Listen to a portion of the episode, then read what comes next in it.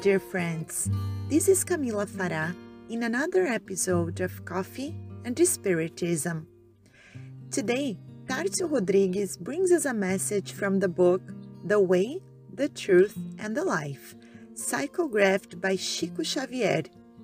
In chapter 31, entitled Minimum Things, Emmanuel says, and we quote, Few people know the importance of the good execution of minimum things.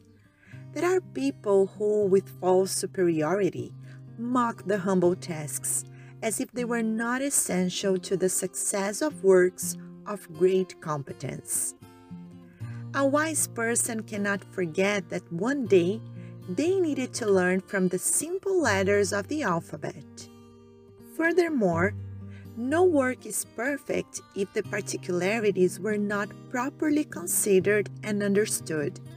In general, people are always fascinated by situations of great evidence, by dramatic and exciting destinies. Standing out, however, requires a lot of care. Thorns also stand out. The stones stand out on the common road. In this way, we must attend to the minimum things of the path that God has reserved for us so that our action may be fixed with real benefit to life. Unquote.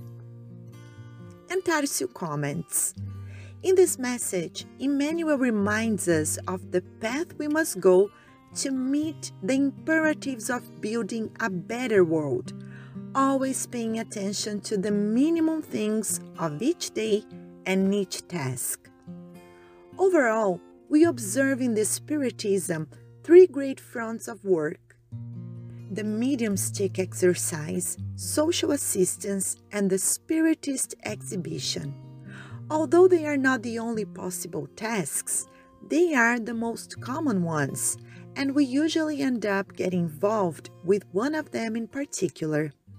Regardless of the one we choose or are chosen, we soon seek to revolutionize the means by which the task has been performed.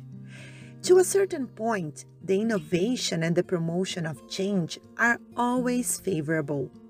But with the glimpse of the possibilities of the ideal, we have the difficulty of materializing our plans and we neglect those humble tasks, the essential details, might be the indispensable elements so the task can be accomplished.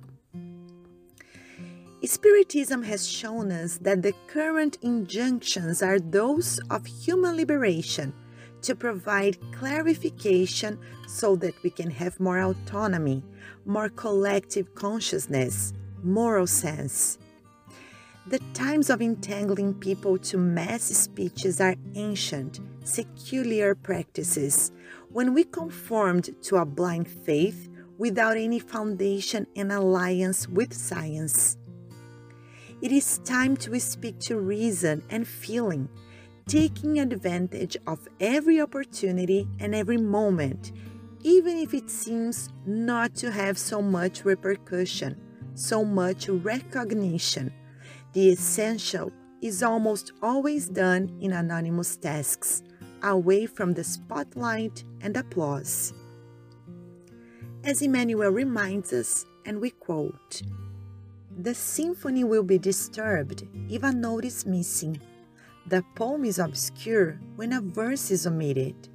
Let us care for the minimum things. They are an integral and inalienable part of great deeds.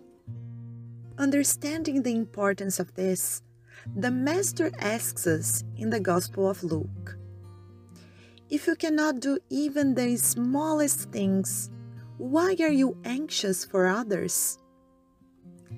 Peace and love to you all, and until the next episode of Coffee and Spiritism.